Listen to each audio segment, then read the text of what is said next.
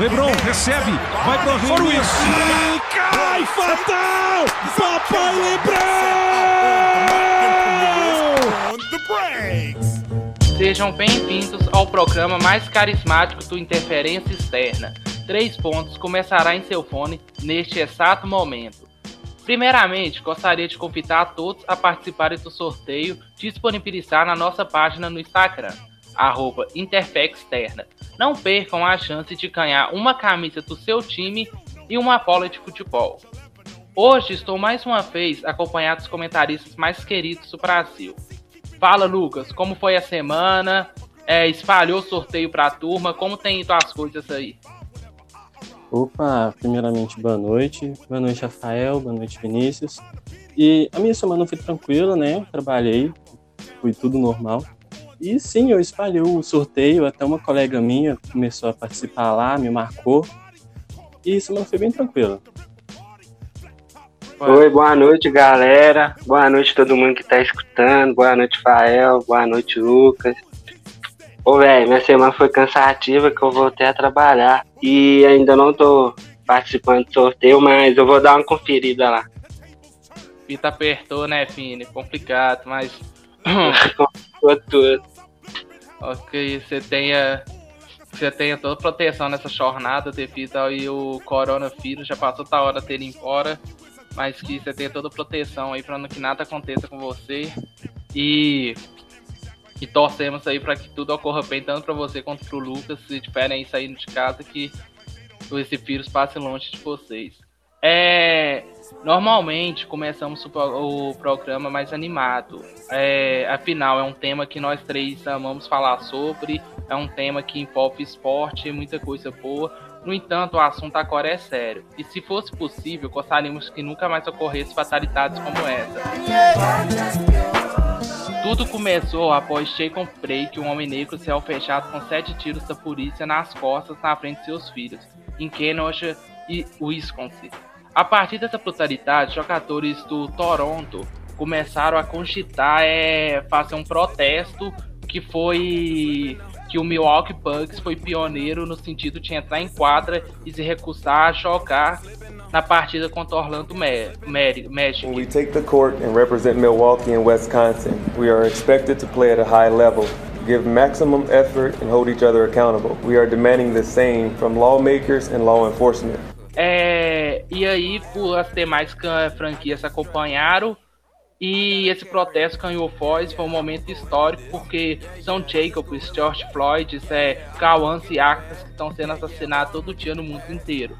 E eu gostaria que vocês, comentaristas, e com todo o direito para falarem sobre essa situação, é, comentassem um pouco sobre esse movimento, sobre esses acontecimentos que continua acontecendo todo o tempo e daí é cada vez mais complicado para é, engolir isso. É muito difícil assim, essa situação. Gostaria que vocês falassem um pouco sobre isso. Does not love us back. And it's just it's really so sad. Like I should just be a coach. And it's so often reminded of my color. You know, it's just really sad. We got to do better. Uh, but we got to demand better. As a black man, as a former player, I think it's for, best for me to support the players and just not be here tonight. I don't know the next steps. Don't really care what the next steps are because the first steps are to garner attention. And they have everybody's attention around the world right now. Ok. É, Primeiramente, eu achei que o posicionamento da NBA foi o correto. Na verdade, era o único a se tomar, né? Porque esse assunto é um assunto bastante delicado, considerando principalmente que a, essa liga, NBA, ela é, magi, ela é principalmente dominada pelos negros, né? E eu me sinto no dever de poder falar isso porque eu sou negro. Eu sei o que nós passamos na rua algum policial olha torto pra gente. Às vezes no ônibus, um, vou contar uma experiência minha, às vezes no ônibus, o ônibus pode estar cheio, pode estar gente em pé. E, não, e se eu estiver sentado no banco, do lado da janela, e esse banco não estiver vazio, na maioria das pessoas não sentam pensando que eu vou fazer alguma coisa, pensando que eu vou assaltar, pensando que eu vou sacar uma arma do nada, esse tipo de coisa. Às vezes policiais passam, ficam encarando, às vezes quando eu, eu tô de bermuda e chinelo, de boné, eu acho que é, isso é um preconceito deles, né?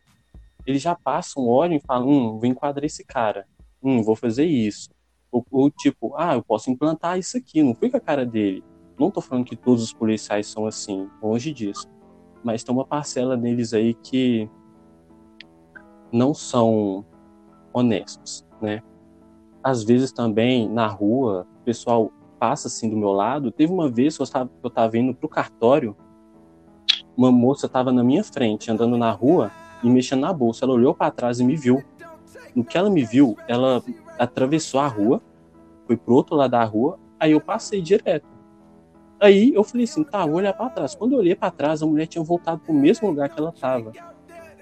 Ou seja, só olhou para mim e falou: "Ah, é preto, vai me roubar".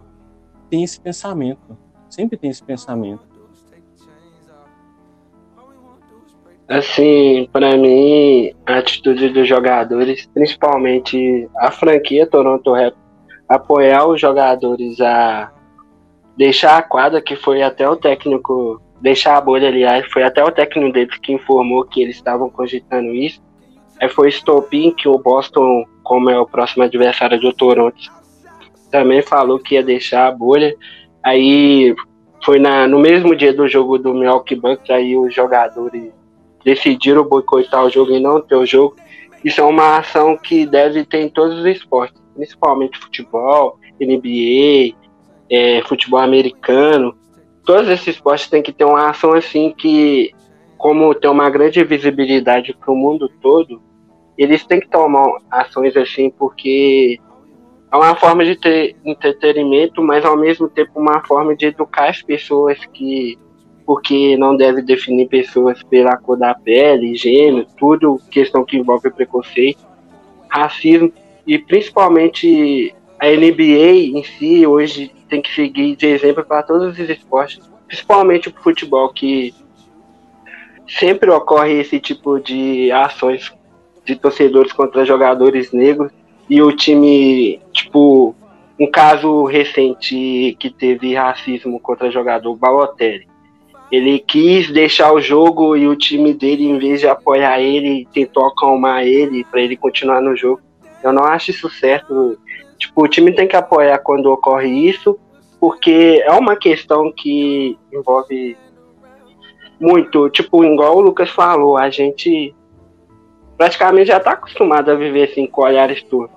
Parece que virou uma coisa nossa assim a sofrer olhares tortos, mas é uma coisa que tem que parar e tipo, tudo começa com a educação dos pais e tal, escola, porque nenhuma criança nasce odiando uma pessoa pela cor da pele. Isso é a educação dos pais. Então, o que a NBA fez. A NBA não, né? Que a NBA é os jogadores. O que os jogadores fez é o mais correto de fazer, porque passa uma mensagem que não computatou isso, como o Lucas falou. 80% da liga é negra. Então, foi uma ação correta. E para mim, hoje voltaram os jogos, mas para mim não deveria voltar. Os jogadores deveriam continuar com isso para passar uma mensagem mais forte ainda. Mas isso já é um começo para as próximas gerações não sofrer o que, que a gente sofreu. Exatamente. É, é, só completando rapidinho, Rafael. É, não, só completando. Ficar à vontade, Lucas. É, é que eu só complementando também, eu concordo tudo com o que o Vinícius falou. Isso é, é falta de educação mesmo, tem que educar desde criança. E esse boicote ocorreu também porque os jogadores começaram a perceber que colocar uma mensagem nas costas não estava fazendo não estava fazendo efeito. Colocar hashtagzinho em Twitter, ah, vida, vidas negras importam, isso não funciona. Revoluções não começam com hashtag, começam com ações. E Jalen Brown ele queria deixar a bolha para poder estar protestando. Ele questionava alguns jogadores que deixavam a bolha por perguntava você vai para sua família? Você vai ficar em casa à toa ou você vai protestar? Porque tem muita gente negra morrendo à toa. E, e tipo... essa ação. Pode falar. Não, pode continuar, foi mal ter te cortado. Ah, ah, não, beleza. É, aí, eu, eu apoio 100% essa ação deles. A revolução começa quando você tem uma ação, a, começa a partir do momento que você tem uma ação. Hashtagzinha não vai adiantar nada. E isso que os jogadores em si fizeram esse boicote é uma coisa que já entrou para a história e eu acho legal os jogadores usar essas redes sociais deles para poder promover isso, para poder conscientizar as pessoas, para assim, gente, vamos protestar, vamos para a rua, vamos protestar porque a gente está cansado de nossos irmãos e irmãs morrerem à toa. O Jacob Blake tomou sete tiros nas costas. Então nós estamos cansados disso. O George Floyd morreu asfixiado. Ele falou pro policial que não estava conseguindo esperar, o policial não estava ligando. Então, nós todos, negros, irmãos, já, nós já estamos cansados disso. Literalmente, estamos cansados de morrer à toa. Uma coisa para pontuar, isso ocorreu nos Estados Unidos, mas lá mesmo, depois da morte do Jacob, toma sete tiros nas costas pela polícia, ocorreu de um adolescente, eu acho que está com a M14, atirar num protesto que estava de acordo atirar num protesto, matar duas vidas negras e, mais, e ferir mais um, tipo, ele passou pela polícia, a polícia não fez nada. Olha como é que é a polícia. Ela deu sete tiros em um homem de costa e um cara com um fuzil na mão. Não fizeram nada. Que Tipo, é isso que a gente tá falando. Isso é muito revoltante. E principalmente que nós vê, a gente aqui que é, frequenta muito o Twitter, todo mundo brasileiro apoiando de fora o movimento dos Estados Unidos e tal, pá. A gente aqui teve duas fatalidades com duas crianças numa, é, numa operação policial. Eu não vi, tipo, a gente fazendo esse tipo de protesto a gente, enfim, brasileiro, tem que protestar mais para as coisas mudarem, senão vai continuar a mesma coisa.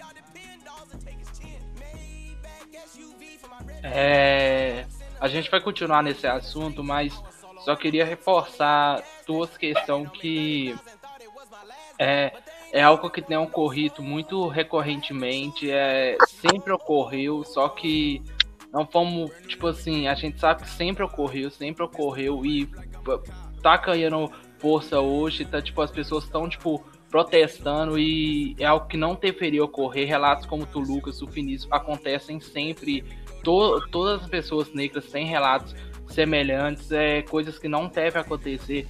É, o Finício citou aí o caso, por exemplo, das crianças que morreram, a Acta e o Cauã, é, e outras crianças que morreram, e tipo, é algo que não deveria ser permitido de forma alguma que acontecesse, é porque a gente tem pessoas que, por exemplo, é, os fãs da NPA, por exemplo, muito fã da NPA, tipo, principalmente é o público branco da NPA, tipo, que eu faço parte, viraram e falaram assim que que ah, mas a NPA não tem que se posicionar super, esporte é esporte, é entretenimento é entretenimento, a gente precisa da NPA e, e que seja assim tal. E aí eu tenho, tipo, tenho uma coisa que para falar para essas pessoas que é, se o entretenimento dela está sendo parado, se isso é só entretenimento para ela, que ela saiba que está acontecendo exatamente para que mais para que não ocorra mais assassinato de futuros Lebrons, de futuro é, é, Diana Wade, futuros jogadores,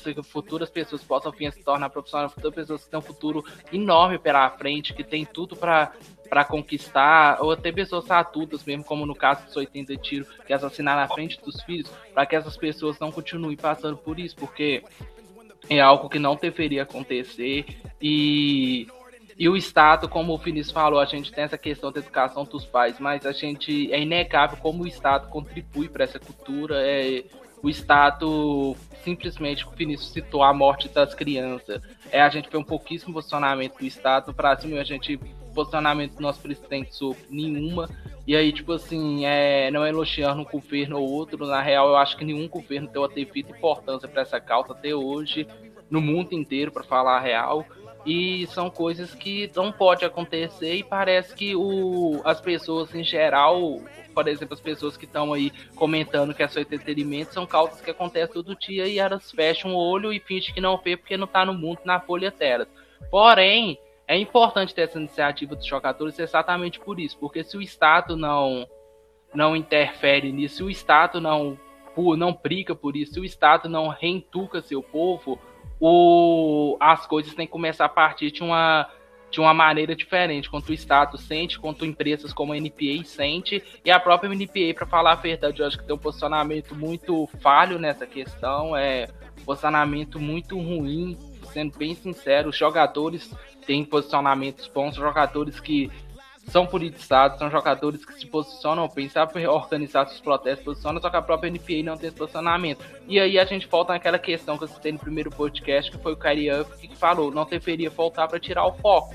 E aí muita gente criticou o Kyrie Irving, mais uma vez, como eu disse, é essa parte de torcedores brancos da NBA criticou o Kyrie Irving, só que era sobre isso que ele tava falando, era exatamente sobre isso. E aí, tipo, não adianta é um, uma pessoa, como mais uma vez você força, principalmente branca, ir aí puxar uma hashtag e falar alguma coisa do tipo, fazer uma militância no Twitter, etc.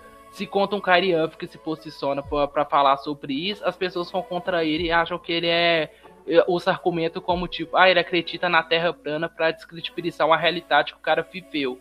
Então eu acho que é bom reforçar esses pontos. Eu gostaria que vocês falassem mais sobre isso mesmo, porque é, é uma realidade que as pessoas acham que pode ignorar e não pode ignorar, não se deve ignorar e as coisas não podem acontecer, se for necessário, para tudo, para tudo e, a gente vai focar no que é importante, a gente vai focar na, na vida de pessoas, na minoria em geral, que sofre muito, sofre muito, no Brasil mesmo, sofre muito que essas pessoas que era para que no futuro essas pessoas possam vir a viver e não no estado que a gente está hoje, que parece que as pessoas é, passam a lutar para sobreviver, porque é uma ameaça constante à vida da pessoa, e isso é muito, muito, muito um problema muito, muito grande pro, pro mundo inteiro. Fala só, o Brasil também, o seu mundo inteiro, é um problema muito, muito grande no mundo inteiro e que não sei, cara, eu acho que às vezes o. o às vezes eu acho que o, o seu o estado em geral, o, os países em geral parece que não querem saber disso, parece que preferem ignorar isso. Às vezes falar da economia é mais importante do que falar sobre as diversas pessoas que estão morrendo todos os dias simplesmente por serem negras, mulheres, é, do clube LGBTQI, etc. Então, é, a gente tem que discutir isso, a gente precisa discutir isso. Eu gostaria que vocês falassem mais um pouco, porque acho que vocês têm muito a ensinar para quem está ouvindo. Sim, eu concordo plenamente com isso. Todos nós, todos que nós podemos nos posicionar, no caso jogadores também, que têm uma visibilidade maior, devem se posicionar, devem, não digo ser a resistência, mas tentar mudar isso, tentar é, fazer as autoridades enxergarem o que está acontecendo de fato no mundo. E nesse ponto desse, da, dos torcedores dizerem que esporte é só entre, entretenimento, que isso é besteira, eu aposto que são todos eles torcedores brancos e que moram em condomínio fechado e que não vivem a realidade que nós negros so vivemos, né? Eles não saem todos os dias na rua com medo de alguém começar a pisar no seu pescoço ou você tomar sete tiros nas costas, né? Eu vi também um jornalista da ESPN é, criticando o posicionamento dos jogadores, falando assim que isso era besteira, que era um, um pensamento marxista, essas coisas. E eu achei isso tão ridículo, tão baixo, tão podre, que eu nem consegui terminar de ver o vídeo. Eu olhei uma pessoa do nível que tá na ESPN, formada, estudada, falando umas besteiras dessa. É, ele era branco, né? E não sabe o que, que a gente vive. Mas ver uma pessoa é, tendo essa visibilidade, falando esse tipo de coisa, me enoja. Eu não sei com você, Lucas, mas eu cresci escutando de todo mundo que se eu passasse do 18 era louco. Criança, tipo, escutando isso. Só depois, quando eu, no auge dos meus 15 anos, que eu comecei a entender isso, pelo jeito que a polícia agia contra as pessoas pretas e tal. E principalmente dos esportes que é mais assistido no mundo tem que tomar uma medida contra isso, porque branco assistir, né, para ele é entretenimento. Para nós vendo tipo o LeBron James, o Kevin Durant na NBA, tipo, é uma inspiração para nós que a gente pode conseguir coisas maiores. Porque a gente na escola mesmo é educado para tipo a ser obediente ao patrão, nunca ensina a gente a ser o patrão.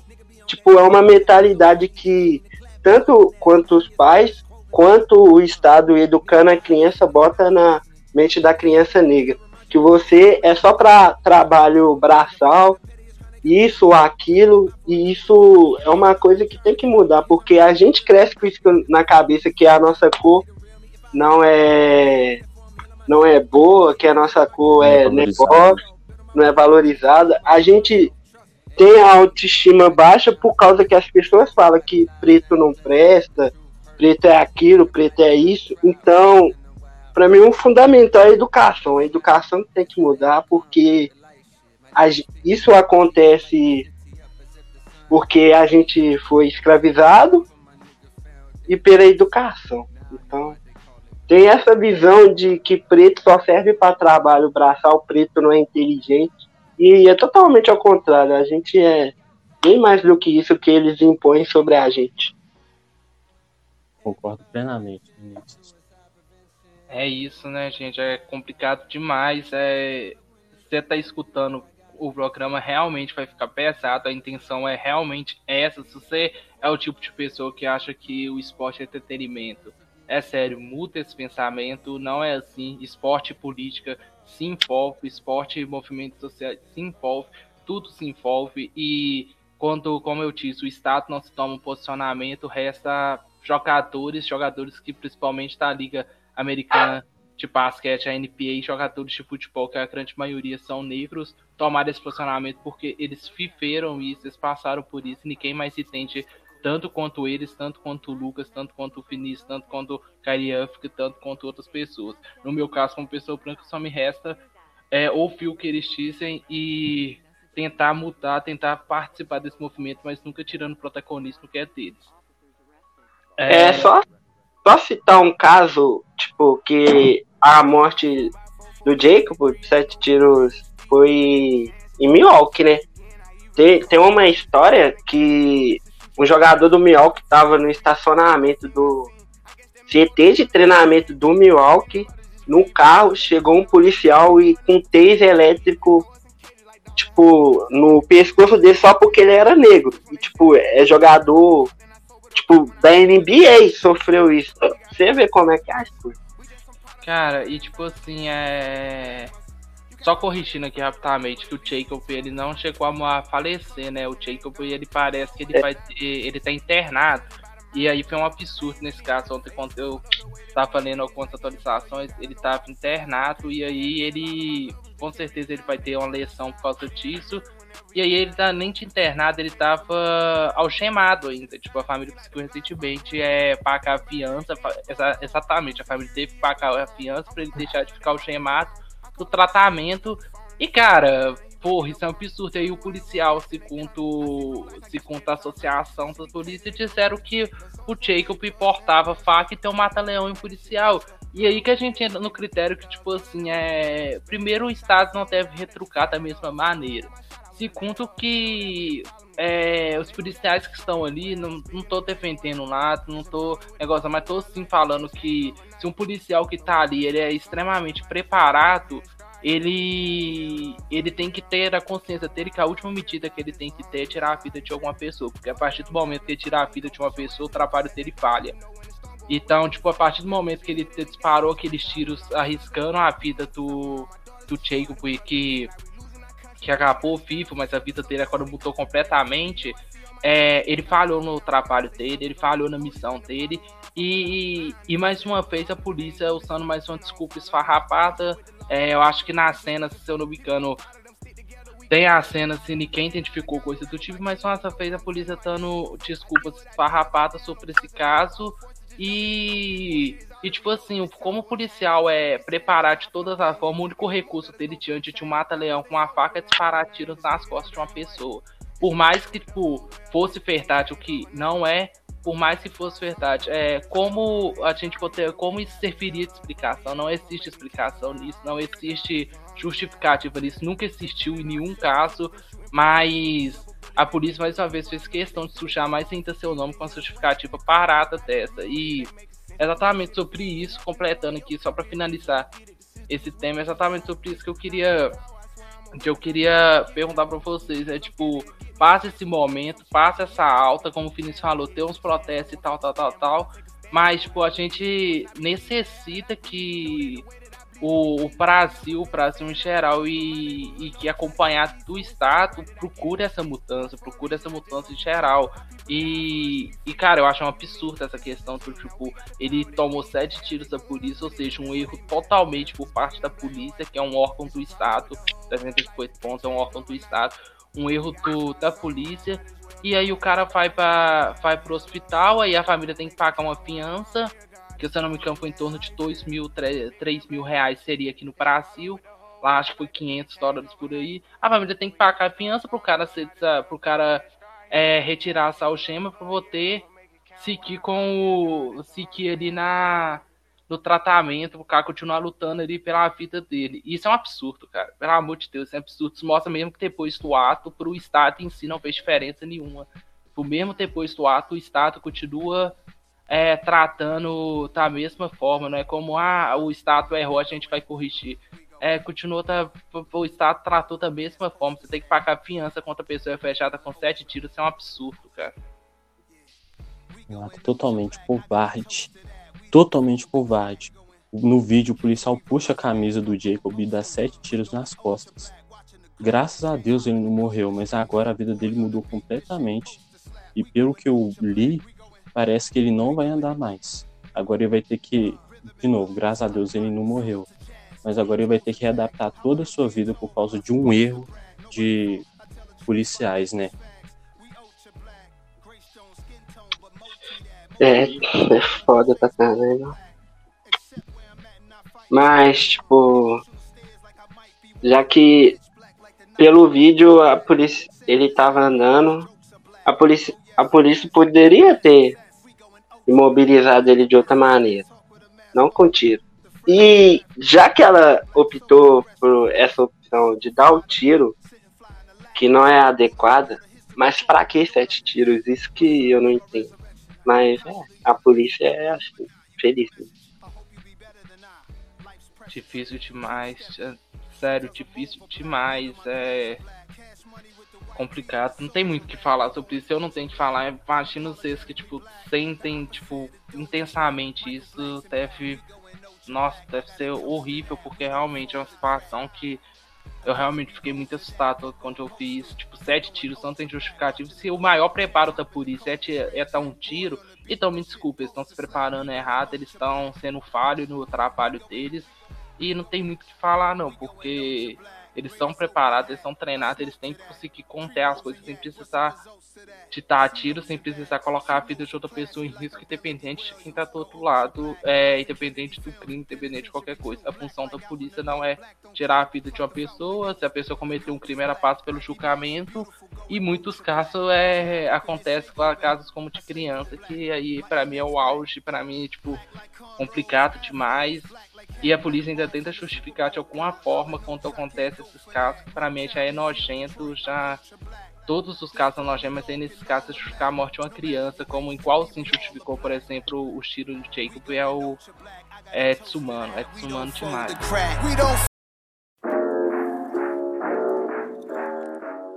Mas vamos agora para o segundo tema. Eu quero que todo mundo que escutou isso é reflita aí. É muito importante o que o Felício e o Lucas X tem que refletir sobre isso, tem que pensar sobre isso. Mas agora vamos para o segundo tema, vamos falar sobre os jogos que ocorreram nessa semana. E exatamente no dia de hoje, que a gente está gravando no sábado, os Bucks fecharam a série contra o Orlando e se classificaram. Apesar da surpresa no primeiro jogo, o resultado final foi o esperado. E eu queria saber se vocês têm algo a acrescentar sobre esses jogos. É. Eu achei que o Bucks ia passar mais fácil por cima do Orlando, né? O Orlando desfalcado, sem o Aaron Gordon, que estava lesionado e já deixou a bolha. Pensei que fosse passar mais fácil, mas isso não aconteceu. Era o esperado o Bucks fechar essa série. E eu só gostaria de pontuar uma coisa no Orlando Magic, que tem uma defesa boa, só que o ataque é muito truncado, digamos assim. Eles precisam de um jogador que pontue, um pontuador nato. Como DeMar DeRozan, que eu já ouvi boatos que não está satisfeito em, em San Antonio. Eles têm que buscar um jogador que pontue. E, é, eles têm que buscar um jogador que pontue, porque a defesa dele, a defesa deles são muito boa. Como o Jonathan Isaac, que é um excelente defensor, versátil. Enfim, ele só precisa de um pontuador nato. É, o jogo de hoje mostra o que o Bucks é. Eu acho que teve mais de oito jogadores com dígito duplos, três jogadores acima de 25 pontos. Esse é o Milwaukee Bucks, com o Antetokounmpo chamando o jogo e servindo os companheiros e os companheiros é, ajudando ele. Hoje foi o, realmente o time do Milwaukee Bucks que a gente acompanhou no início da NBA, que não tinha chegado ainda na folha. Em questão do Orlando, igual ele falou, a defesa é muito boa, mas o ataque deixa a desejar. Eu acho que tem que variar mais um pouco, porque ali no Orlando é and roll, bola no você visto no poste baixo, ou and roll, você viste bola de três, ou and roll, tudo baseado no ataque só and roll. Tem que variar mais as jogadas screens para os jogadores, principalmente o, o Funier, que é um ótimo arremessador de três screens para ele arremessar mais livre, porque a maioria das bolas de três do Orlando é contestada. Então, uma mudança no ataque seria o ideal para o Orlando ir mais longe na próxima temporada. Exato. Então, acabando aqui o Milwaukee Bucks e Orlando, já citaria os três jogos da Conferência Oeste que tiveram, da Conferência Leste, me perdoe, além de comentasse algo pertinente, pois ocorreu três atropelos. Eu acho que na semana passada a gente já comentou bastante, não tem muito o que acrescentar. O Miami Celtics e Toronto precisaram somente quatro choques para seguirem para as semifinais. O que podemos falar sobre essas equipes? O que apresentaram de diferente da semana passada? E sobre os eliminados, a Philadelphia, o Diana Pacers, o Brooklyn Nets, o que esperamos deles na próxima temporada? Bom, pelo que eu eu ouvi e li, parece que o Indiana Pacers eles vão ir atrás do Mike D'Antoni, o técnico do Houston Rockets, porque é o último ano de contrato dele e parece que se o Rockets não chegar no mínimo na final desse ano, parece que eles não irão renovar o contrato deles. E referente ao Hit, eu não tenho muito o que dizer. O time está bem encaixado, está bem coeso e os veteranos, o Jay Crowder e o Igodala, estão ajudando muito na defesa. Só no ataque que o, o Igodala está deixando a desejar, né? Mas tem 36 anos e você não pode esperar muita coisa no ataque dele, né? Bom, o Indiana, para mim, nunca pensei que ia tomar uma varrida do Miami, mas o Miami está muito encaixado com uma defesa muito forte um ataque rotativo. O, o time não, não prende só uma jogada, é screen pros arremessadores de fora, é bola lá dentro para Debaio. É. O Igor Dalla vindo na segunda unidade traz uma experiência enorme, porque ele é um grande jogador, já foi All-Star em Filadélfia. E eu acho que o Miami pode aprontar para cima do Milwaukee por causa dessa defesa. Porque o Miami, assim, de jogador esporte físico, é o time que tem mais jogadores que pode parar o Antetokounmpo, seja na marcação ou com falta. O Miami tem muito jogador para gastar falta no Antetokounmpo. E como o Antetokounmpo, calcanhar de Aquiles dele é arremesso, quanto lance livre e bola de três, então o Miami pode apontar para cima do do Milwaukee Bucks. O Celtics para mim era isso mesmo. O pro era isso mesmo.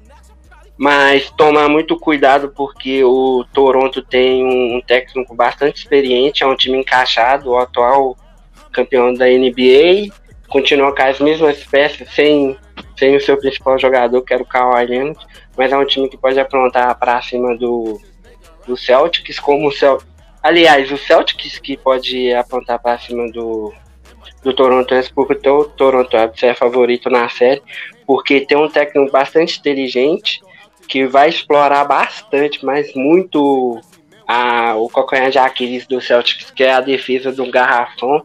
Então, para mim, Celtics e Toronto vai ser uma série bastante equilibrada, mas o Toronto deve se sobressair. Mas também o Celtics tem um técnico muito bom, que é o Brad Stevens, tira várias cartolas do menu de jogada deles, então o Celtics também pode surpreender. O Philadelphia é o que, que a gente falou semana passada, é mudar de técnico, escolher um dos dois principais jogadores para montar um time em volta desse, porque não tem encaixe o Ben Simmons e o Embiid, porque os dois, o jogo deles são voltados por garrafão e sempre bate um no outro. Então, o Philadelphia vai mudar de técnico e escolher um jogador para ser o cara da franquia. Isso. E e remontar o elenco também, eu acho, porque esses contratos do Tobias Harris e do Al Horford são, são loucos, né? São, eles mas, ganham muito e produzem pouco. Mas vamos botar, eles estão com esses dois jogadores, mas quem que vai ser o, os loucos da NBA que vão aceitar a troca por esses jogadores para aceitar esses contratos? Só time em rebuild. É, então acho, eu acho muito difícil eles saírem agora do Philadelphia. Então uhum. tem que encontrar uma maneira de extrair melhores desses jogadores. É, vamos agora para o outro lado da chave. A conferência Oeste estava maluca até semana passada, mas parece que está retornando ao esperado. O Los Angeles Lakers abriu vantagem sobre o Portland e ganharam os últimos dois jogos e ficaram a um pé da próxima fase, o que já era previsto. Eu só queria falar uma coisa sobre o terceiro jogo, que foi uma partida desastrosa no kit. E, tipo assim, desastrosa mesmo. Eu assisti todo o jogo. Sério mesmo, desastrosa. E. E aí teve a condução do Lillard, do Damian Lillard, e eu queria que vocês falassem um pouco disso. É, essa série vai terminar hoje, no sábado às 10 horas, que é tem o próximo jogo. O que vocês têm para falar sobre isso? Porque eu não vejo muita esperança mais para os Blazers, não. É, eu também não vejo muita esperança para eles, né? O principal jogador deles que estava mantendo eles, eles vivos na competição, buscando o playoff, brigaram muito pelo play-in com um, contra o Memphis Grizzlies que também estava inspirado. Jamoran fez 35 pontos e perdeu seu principal jogador. O Lillard estava voando nessa temporada e perder o principal jogador assim contra o Los Angeles Lakers com o LeBron e Anthony Davis inspirado é bem complicado. Então acho que a série fecha hoje. Eu também vi o LeBron que ele tava ele disse que ia fechar essa série hoje. Né? Então não vejo muita solução pro Blazers. Vamos falar a verdade, né? LeBron virou LeBron playoff no no jogo passado, então acabou e Tipo, mesmo se tivesse o líder, pra mim acabasse hoje. O líder e não Tano, pros jogadores dos Port, do Portland, pode ser uma motivação a mais, como pode ser um desânimo, porque eles não tem mais o principal jogador do time, o líder deles. Então, pra mim, hoje também acaba a série. É, vamos agora pro Dallas Mavericks e Los Angeles Clippers. Tivemos essa semana Kemi Winner do Luca Doncic e é trupeiro do Clippers. É... Uma questão que eu levantei sobre essa série foi a condição do Porzingis. É, eu acho o Porzingis um grande jogador, é um dos meus preferidos do Dallas, mas é um jogador que tem muitas condições para alguém que tem 25 anos. E aí eu tenho um questionamento. Ele é, a, ele é uma das bases desse, desse time que vai ser liderado pelo Luca Doncic no futuro. E aí, eu acho que a mensagem que essa série deixa um pouco aí pro Dallas Mavericks é a questão, é, vale a pena a gente apostar em um jogador que, de certa forma, ele, ele, é, ele é muito talentoso, só que ao mesmo tempo ele é difícil e futuramente isso pode comprometer o, o Talas, Mavericks e toda essa geração de talento que eles têm aí pela frente. E pode acabar sendo tudo perdido, porque no próximo ano eles podem estar precisando aí do Porzingis e o Porzingis não está disponível. Isso acontecer várias vezes. A gente já viu muito isso acontecer. E aí eu quero que vocês falem um pouquinho sobre esse assunto, é, falar um pouquinho sobre essa série. E se o último jogo, se esse é o último programa que vamos estar falando sobre o Talas, porque o Clippers vai acabar com a série, eu quero que vocês falem um pouquinho sobre isso. E falem um pouquinho sobre o futuro do Los Angeles Clippers, se depois dessa fantástica desse um passo para a próxima fase, o Clippers vai empalar e a partir daí vai mostrar que tem time para ser o, o campeão da conferência. E aí eu quero que vocês falem um pouco sobre isso, sobre suas equipes, um pouco sobre a série e, as, e a mensagem que essa série tem deixado para a gente aí sobre as suas franquias. Bom, referente ao Porzingis, eu acho que o Mavis deveria apostar nele mas pelo fato dele ser novo e ter muito, muito talento. O Cousins é bem talentoso. Ele tem um arremesso de fora muito bem e sabe jogar muito bem no garrafão também. Só que o problema dele é as lesões, né? Mais pela altura dele, ele tem mais de 2,20 e não tem muita musculatura, né? E se ele tivesse também, ia deixar, ia acabar com a mobilidade dele. E eu acho que eles deviam é, manter ele para base, né? Porque eu não sei o que que dá na cabeça dos general, general managers do New York Knicks, né, que quis trocar ele por cap space, mas isso era um outro plano que deu totalmente errado no off-season, né, o pessoal viu, mas eu acho que sim, eles deviam manter o Porzingis, mas eles deviam fazer um load management, como o Toronto Raptors fez com o Kawhi na temporada passada, porque aí o Porzingis pode chegar na temporada, nos playoffs, ele pode chegar saudável e pode contribuir muito com o Luka Doncic. E também na próxima temporada, acho que no final da próxima temporada ou já na próxima temporada, o, o Dallas Mavericks vai ter um espaço para outro jogador de máximo. Então eles podem colocar um jogador complementando ali o Luka Doncic, às vezes quando o Pozinho estiver fora. E aí chega os playoffs, o Pozinho está saudável, esse outro jogador, né, e pode ser, vai ser produtivo, né? Vai ajudar muito o Doncic. E esse time não é para agora. Esse time é só para pegar uma experiência, porque é o primeiro jogo, de, primeira série de playoffs do Doncic, primeira série de playoffs do Porzingis, por mais que ele esteja na liga algum, já há alguns anos, né? Primeira série de playoffs dele, ficou machucado no tempo. Mas eu acho que eles devem manter sim o Porzingis no, no elenco como base. E referente à série, é, teve aquele game winner maravilhoso do Luca Doncic. Eu comecei a berrar aqui no prédio, achei que ia até ser expulso, alguma coisa assim, né? Mas foi um game winner absurdo. E o Paul George, gostaria de pontuar, o Paul George fez 35 pontos em menos de 30 minutos. O Paul George voltou a ser o Paul George, né? Espero que ele continue assim durante a série inteira. Em relação ao Clips, o Clips foi o. Clips, o Clips mesmo é, é o time que atropelou o Dallas, quanto o Paul George, o Kawhi Leonard puxando o ataque do time, com a defesa boa em cima do time adversário. Esse é o Clips. Se o Clips continua. Aliás, se o Paul George continuar nesse ritmo, o Clips vai longe nesse playoff. Esse é o time do Clips. Em relação ao que é tudo que o Lucas falou, tem que investir nele mesmo, que ele é um jogador muito talentoso pela altura dele.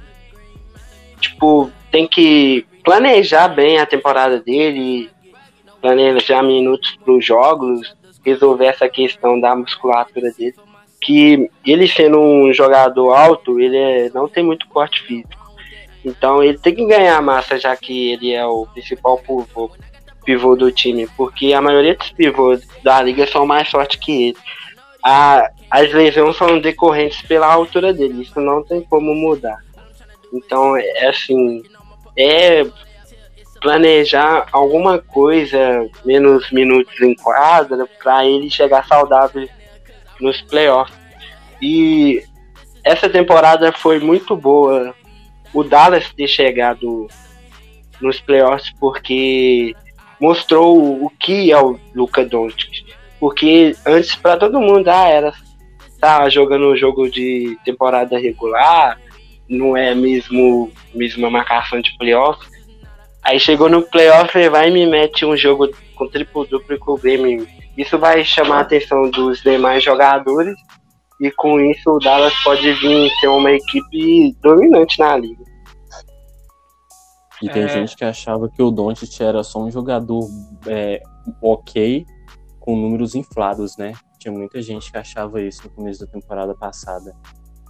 Pois é, um, o Luca Doncic se surpreendido, eu acho que até a mim mesmo, porque ele tem, ele chegou nos playoffs e tá jogando como se jogasse há anos na liga. Eu acho o Pocinho um jogador talentosíssimo e como o Lucas falou, a gente vai ter a janela aí aberta que tu, sem ser essa próxima, a outra que vai ser a janela das estrelas. E eu acho que é o momento que o, que o Mavis faz um.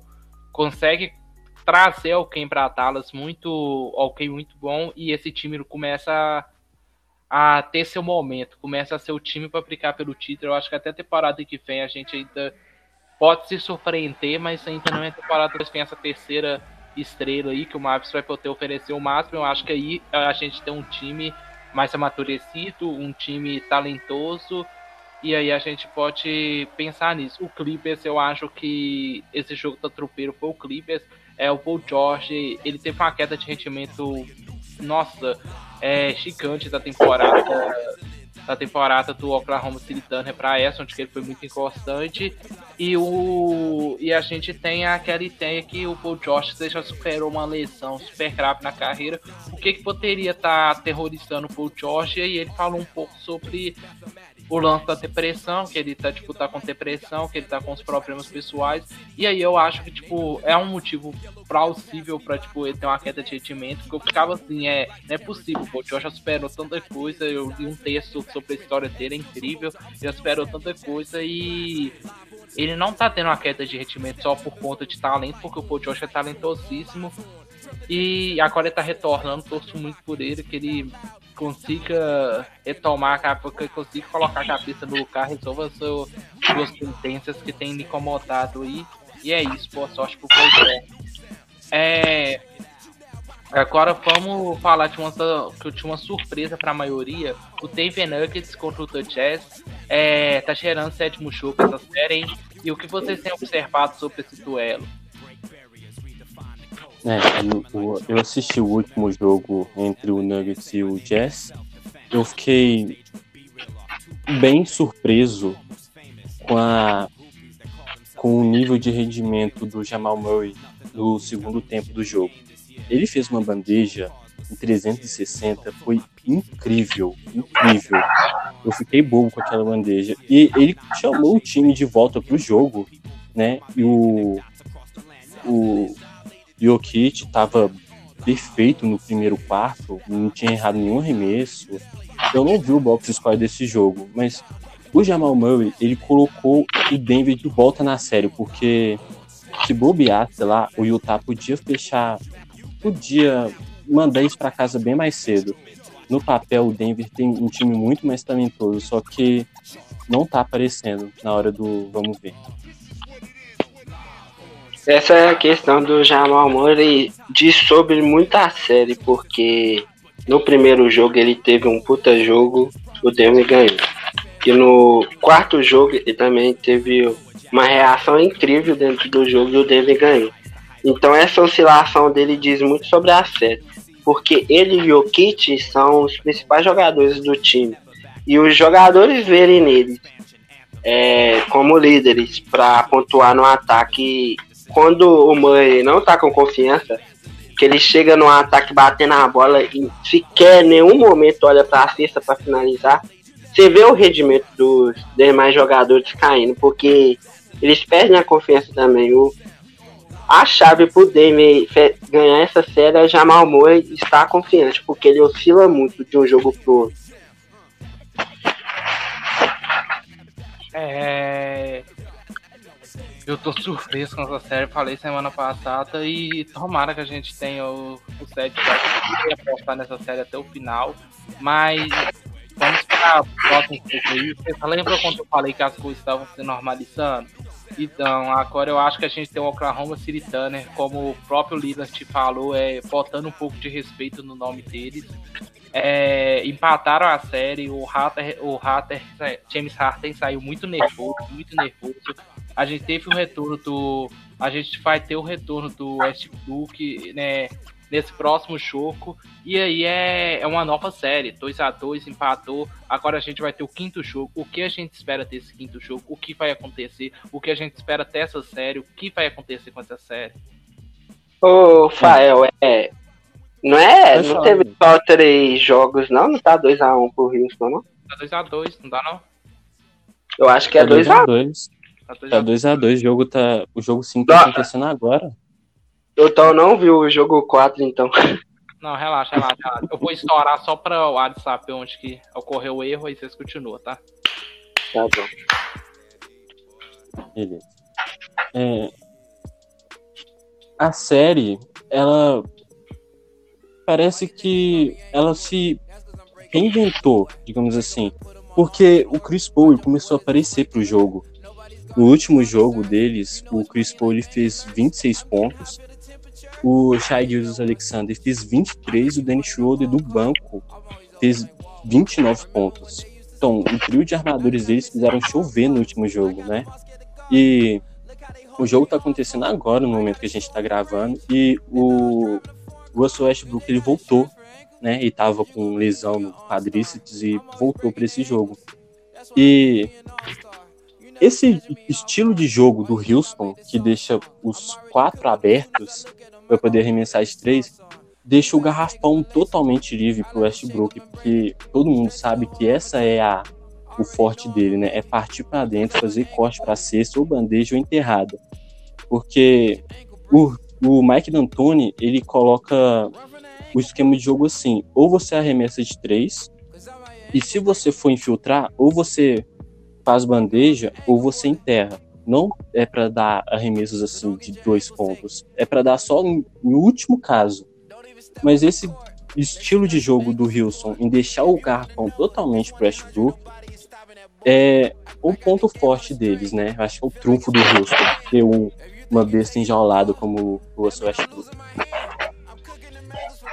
É interessante essa crescente do Oklahoma dentro da série, mas com o Westbrook voltando e vai ter mais pontuação no garrafão por causa dele, eu acho que isso muda tudo, porque o Westbrook infiltrando pode levar os pivôs do do Oklahoma a sofrer com falta e ficar muito tempo fora do jogo. Isso pode ser um benefício para o Houston, porque eles vão poder disputar mais rebotes e assim beneficiando o Houston pro Oklahoma ganhar o jogo com Harden e Ashbrook, tem que tomar muito cuidado com essa questão do garrafão, porque com, como o Houston é um time que joga só com small ball, você tem que machucar o garrafão. Então esse é o caminho pro, pro Oklahoma arrancar mais um jogo ou até mesmo ganhar a série. E o Houston é continuar no estilo do jogo dele e o Harden, que é qualquer coisa, que sempre entrega pelo menos 20 pontos em cada partida que ele joga. É, e tem que pontuar também o, o Dortz, que tá defendendo e tá marcando o Harden nessa série. O Harden saiu muito frustrado do último jogo. O Dortz fez ele sair, fez ele chegar a seis turnovers alguma coisa assim. Aí o Harden saiu muito frustrado do jogo, mais pela essa marcação que o Dot está fazendo nele. Novato tá marcando o cara que já foi MVP de temporada regular, recorde de cestinha de temporada, dois anos seguidos. É, esse cara vai fazer um estrago na liga alguns anos. É, queria destacar aqui, eu não sei se na. Não, com certeza nossos comentaristas chegou a assistir mas a cesta do Chris Paul no tempo extra de 3 pontos, que a bola faz uma curva. Nossa, aquela cesta foi linda, das mais lindas que eu já vi, assim. Só isso mesmo que eu queria destacar desse jogo, mas torcendo aí para que o Oklahoma consiga fazer jogos competitivos, a gente não tem aqueles dois primeiros jogos que para mim foi bem abaixo do esperado. E vamos para a próxima pro próximo assunto, que é o momento preferido aqui dos nossos comentaristas e o meu também, porque eu amo ver as pessoas se arriscando, que são os palpites. A gente vai começar aqui com o com a Conferência Oeste, porque a Conferência Leste já não existe mais, é, já está nas semifinais. E vamos começar aqui com a Conferência Leste, com Los Angeles Lakers e Portland Trail Blazers. É, só reforçando o que vocês já falaram acima, temos o temos o jogo, temos mais um jogo na série ou essa série terá mais de um jogo? Hum, não, eu acho que só o jogo de hoje mesmo, acho que é o último. Lebron vai vir pro crime hoje. É, acabou hoje, viu? Lebron virou Lebron. a gente tem é, Los Angeles Clippers e um jogo na semana, domingo, às 14 horas. Termina 14 e meia. Termina aí ou a gente tem um próximo jogo? Bom, o que eu esperava do Dallas já aconteceu. Eu acho que foi no, acho que no primeiro episódio do podcast eu disse que o Neves poderia roubar uns dois jogos do Clippers. Que o Doncic jogasse direitinho, jogasse tivesse muito inspirado e o elenco em volta dele tivesse jogando direitinho também, não errasse nos arremessos, não dessem arremessos precipitados, essas coisas. Então, o que eu achei que ia acontecer, aconteceu. O Mavis roubou dois jogos do Clippers, mas eu acho que vai ser isso mesmo. O Clippers com certeza passa. Pelo que eu vi da série até agora, é imprevisível o que vai acontecer. Mas se amanhã o Paul George vir como o Paul George do terceiro jogo, passa clips. Mas, tipo, eu acho que vai ser um jogo pegado com o Luca Doncic vindo para mais um triplo duplo acima de 40 pontos, com chance até de roubar o jogo. Mas eu acho que amanhã o Clippers fecha a série também. Denver Nuggets e Utah Jazz, um joguinho de semana.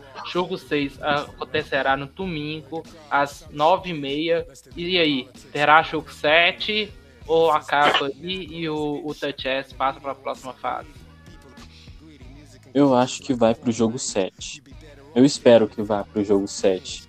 Porque o Denver tem peças para levar o jogo, levar a série para o jogo 7 não é possível que eles sejam eliminados agora, mas pelo elenco, né? Tem o, o Jokic, que eu não canso de falar, que pra mim é o melhor pivô da liga. O Jamal Murray, que tem essa oscilação, né? Mas tá jogando muito bem, cara. E eu e mais pelo lado do Utah Jazz, pela perda do do, do Bogdan Bogdanovic, né? Que era o segundo cestinha do time, teve um, fez uma cirurgia e vinham com 20 pontos. Então você perder 20 pontos assim é complicado. Mesmo com o time estando numa fase boa, ganhando alguns jogos, mas eu acho que vai dar Denver no jogo 7. É, jogo 7 e o Jokic veio pro triplo duplo. O que, que esse cara vai jogar? Vocês estão apostando no Taper Nuggets, hein? Eu, particularmente, tô torcendo aí pro Mitchell acabar com a série. Eu gosto muito do Mitchell. Então, tô torcendo pra ele. Pra mim, Denver Nuggets só tem um. Pra mim, eu, eu simpatizo com o Denver Nuggets, principalmente por causa que eu já falei pra vocês, o melhor jogador de 2003, né? Só por isso, eu gosto muito do Denver Nuggets por isso, mas eu gosto muito do Mitchell, que é o que tá no Utah Jazz. Não gosto tanto da franquia, mas gosto muito do Mitchell e eu torço para que acabe no jogo 6. Mas aqui, eu não tô arriscando nessa série nem nada, é só uma torcida. É, vamos pro Oklahoma City Thunder e Houston Rockets. Um jogo na, nessa semana que é no sábado, às 19 horas, inclusive está acontecendo agora, às 19 e meia, inclusive deve estar acontecendo agora. E aí eu quero saber, é, tem um jogo 5, a gente vai ter um jogo 6, é, e aí o que, que acontece? Jogo 7, acaba aí mesmo, que acontece? O que, vai rolar aí? Bom, eu acho que vai dar 4 a 3 pro Houston, mas isso se o Thunder jogar muito bem, jogar direitinho todos os jogos, não se precipitar, não querer inventar um, um small ball para tentar bater de frente com o Houston Rockets, porque eles são muito bons em jogar no small ball, né? Já ganharam do Lakers jogando small ball com LeBron e Anthony Davis. Mas eu, pode ser um 4x3 ou um 4x2 pro Houston. Para mim, essa série tá muito. Tá muito. Não tá definida ainda. Como é uma série imprevisível, só vou falar do jogo 5. O Hard, o Harden vai mostrar porque é o MVP e vai botar o Dort no lugar dele de calor. Então hoje o Houston ganha. É, com as semifinais do leste já definidas, vamos falar dos jogos rapidamente, já que estaremos mais importantes sobre esses jogos na próxima semana. Além disso, estamos perto de estourar o, cronômetro e deixar o nosso editor maluco. Já calma aí, o áudio vai ser bem rápido. E vamos lá. Temos pela frente os seguintes confrontos. O terror canadense, atualmente, que é o Toronto, e frente os Celtics. Teremos bons jogos, hein? É, teremos bons jogos. E eu acho que vai dar uns 4 a 3 pro Toronto, mas por causa do garrafão deles, né? Vai explorar muito o nosso, vai explorar a nossa maior deficiência, né? E ele tem que tomar cuidado, o Brad Stevens tem que tomar cuidado, porque todas as vezes que, o Celtics enfrentou o Raptors, Jason Tatum teve uma, um aproveitamento de arremesso muito baixo, muito, muito baixo. E tudo bem, jogo de temporada regular é uma coisa, playoffs é totalmente diferente. Mas com certeza eles vão dobrar a marcação no melhor jogador do time do Celtics, que é o Jason Tatum. Então, eu acho que vai dar 4 a 3 Eles explorando muito o garrafão e enchendo o Daniel Tais de faltas. Bom, eu também aposto no Toronto, mesmo torcendo pro Celtics, mas muito gira em torno de como vai ser a marcação do Jason Tatum, porque provavelmente o Nick Nurse deve colocar o Siaka, e o Siaka é um extrema, é um ótimo marcador, então, para o Celtic ter alguma chance, o Tatum tem que encontrar alguma maneira de sair dessa marcação e, e dar o que ele entrega em quase todos os jogos. E ele não oscilar muito como ele tem oscilado, oscilado nessa bolha. E os coadjuvantes do Celtics têm que ajudar, principalmente o Walker. E pro Celtic torcer porque o Gordon Hill volte bem entregue pelo menos uns 15 pontos por partida para ter alguma chance de roubar pelo menos para levar a série a sete jogos. O Toronto é continuar o que eles fazem, é um time bastante arrumado, sabe o que tem que fazer, sabe o caminho para chegar na final. É... É, mas pelo que eu vi, parece que o, o Gordon Hayward, eu acho que ele volta só para uma possível final. E se ele fosse então... voltar a lutar mesmo, ele podia voltar no máximo, se apressassem um pouco, se ele voltasse um pouco mais cedo para a bolha e passasse por todo o protocolo e isolar do isolamento que eles fazem lá, no máximo no jogo 7. Isso se tiver o jogo 7. A partir do momento que o Gordon Hayward saiu da, da bolha, eu já, na minha cabeça, eu já tinha a consciência de que ele não ia voltar mais.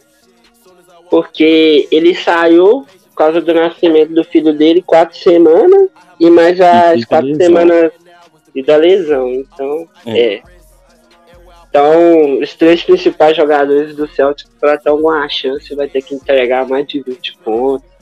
Jogo de 40 pontos de Jeremy Brown, Tatum, que que distribuir no jogo, é, vai ser bem difícil. Então, ah, então os 4x2 Toronto. É, pessoal, é. Essa série vai ser muito boa. Eu amo ver o Celtics jogar, só que eu não consigo acompanhar muito, mas eu gosto muito do Kemba Walker. Fazer uma série com certeza por ver todos os jogos. E boa sorte aos dois times que façam uma série inesquecível e que provavelmente essa série vai machucar nossos comentaristas, mas eles vão superar essa.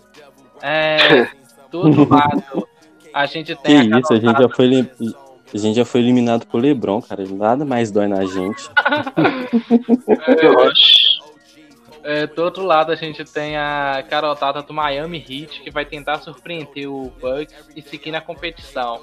É, eu acho, na minha opinião, esse é o jogo pro time Panthers se firmar como um dos principais jogadores da liga e se confirmar como franchise player do Miami E não sei, eu particularmente vou deixar uma aposta aqui por alto, porque espero que ninguém se lembre, mas eu acho que a gente vai ter uma surpresa nessa série. Acho que o Miami, sei lá, não sei, acho que o Miami pode passar. Acho que como conjunto o Miami é mais time. Mas aí é. é eu gostaria de saber a opinião de vocês sobre esse confronto, o que vai acontecer, o que, é que vocês acham. É, o Miami ele tem peças mais sólidas tem bons arremessadores, tem bons bancários e os times jogam muito coletivamente. E, mas do outro lado tem o Milwaukee Bucks, né? O Antetokounmpo foi declarado jogador defensivo do, da temporada agora há pouco. Então, mesmo com o Miami jogando muito, muito bem, encaixado e tudo mais, eu acho que dá Bucks em sete jogos. O Antetokounmpo vindo pro crime. Tô em todos os jogos. Bom, eu também concordo com o Fael. O Miami vem para ser surpresa. Eu acho que o Miami leva essa série pelo conjunto, pela defesa e pela ótima organização que eles têm no ataque. E querendo ou não, essa série vai ser o estopim do Antetokounmpo sair do Milwaukee.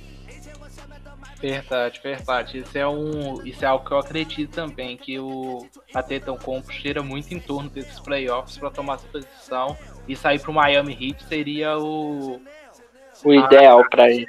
Seria a chave para ele virar e falar, ó, tem que seguir em frente. Eu não me simpatizo muito com o Milwaukee, é tipo assim, com o estilo de jogo desse, não é um estilo que eu gosto muito. Então eu torço pro Miami porque a final contra Toronto ou Celtic seria uma final que eu gostaria muito de ver. Eu acho todos os times muito. Incluindo o Milwaukee, eu acho ótimos times, mas eu queria muito ver o Miami na final.